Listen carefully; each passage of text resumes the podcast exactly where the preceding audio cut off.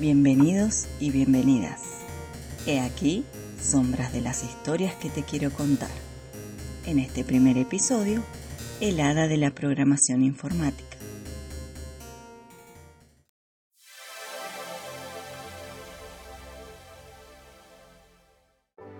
Datos estadísticos afirman que menos del 30% de los investigadores en el mundo son mujeres. Esto se debe a que los prejuicios y estereotipos de género que suceden desde hace mucho tiempo obligan a mujeres y niñas a mantenerse alejadas de los campos relacionados con la ciencia. Es por eso que a medida que se pueda lograr igualdad de género, todos, no solo los hombres, podamos tener modelos a seguir.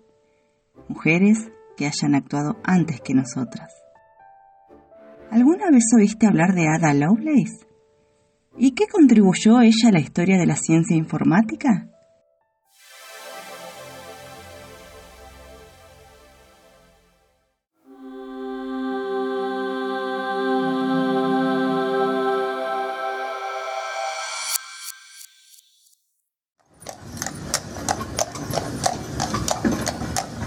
Hace 206 años atrás, en la ciudad de Londres, Inglaterra, más precisamente el 10 de diciembre de 1815, nacía Augusta Ada Byron, única hija legítima del poeta británico Lord Byron y de Ana Isabella Milbank, una aristócrata inglesa.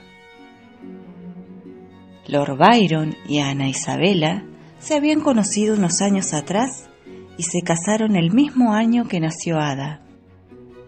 Lamentablemente su matrimonio no duró mucho, ya que Ana Isabela se divorció de Lord Byron después de enterarse de que le era infiel. Byron se fue de Inglaterra y nunca más regresó, ni siquiera para ver a su hija. Ana Isabela se encargó de la crianza de Ada en su totalidad. Afortunadamente no necesitaba la ayuda económica de su padre. Solo obtuvo de él algunos genes y el apellido. Ada pasó su niñez y adolescencia detrás de los mejores tutores y maestros, como el matemático Augusto de Morgan o la astrónoma y matemática Mary Somerville. Durante toda su vida, Ada no gozó de buena salud, ya que padeció muchas enfermedades que la llevaron a estar postrada durante un largo tiempo. Sin embargo, en vez de lamentarse, Ada aprovechó ese tiempo a profundizar en sus estudios y sus sueños de volar. En aquella época no era frecuente que las mujeres estudiaran ciencia, pero su madre pensaba que de esa manera evitaría que los genes poéticos de su padre afloraran. Aclaremos que su madre también era una apasionada de las matemáticas y la astronomía. Al cumplir 18 años, Ada ya comenzaba a asistir a las pomposas fiestas de la alta sociedad londinense.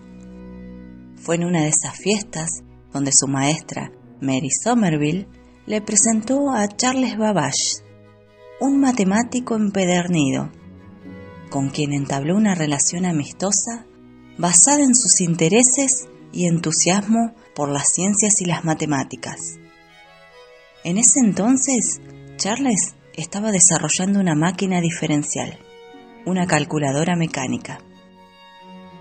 En el año 1835, cuando Ada tenía unos 20 años, contrajo matrimonio con Lord William King. Tuvieron tres hermosos hijos. Su vida durante el matrimonio no fue como la imaginamos, al contrario. Ada siguió estudiando y su amistad con Babbage seguía creciendo.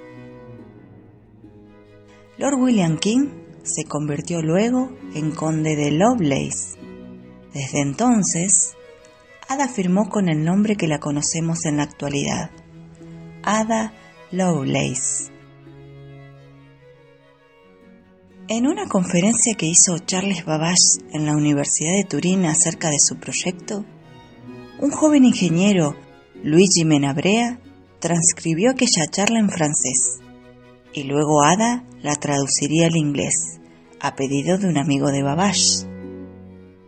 Ada no solo tradujo ese texto, sino que además escribió ordenadamente una serie de notas acerca de la máquina de Babbage, más largo aún que el propio texto original.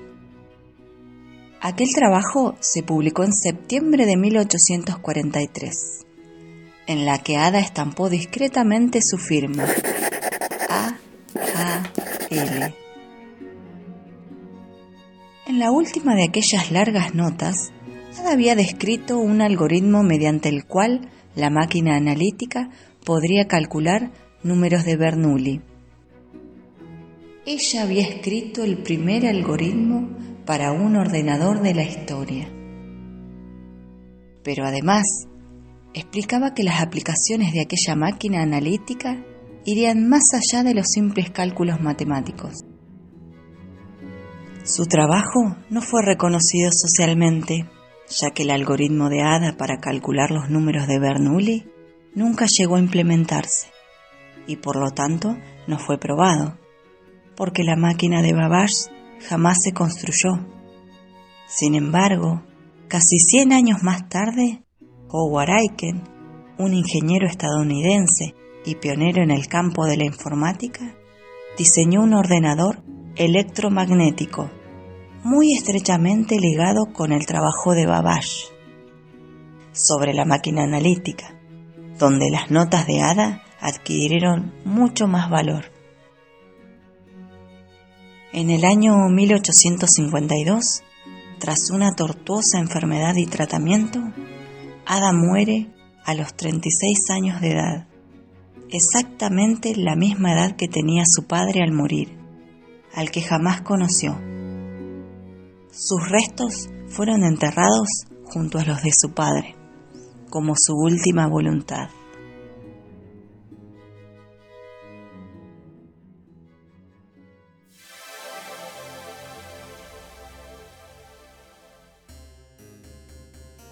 ¿Quién hubiese imaginado el importantísimo aporte a la ciencia tecnológica que significaría esto?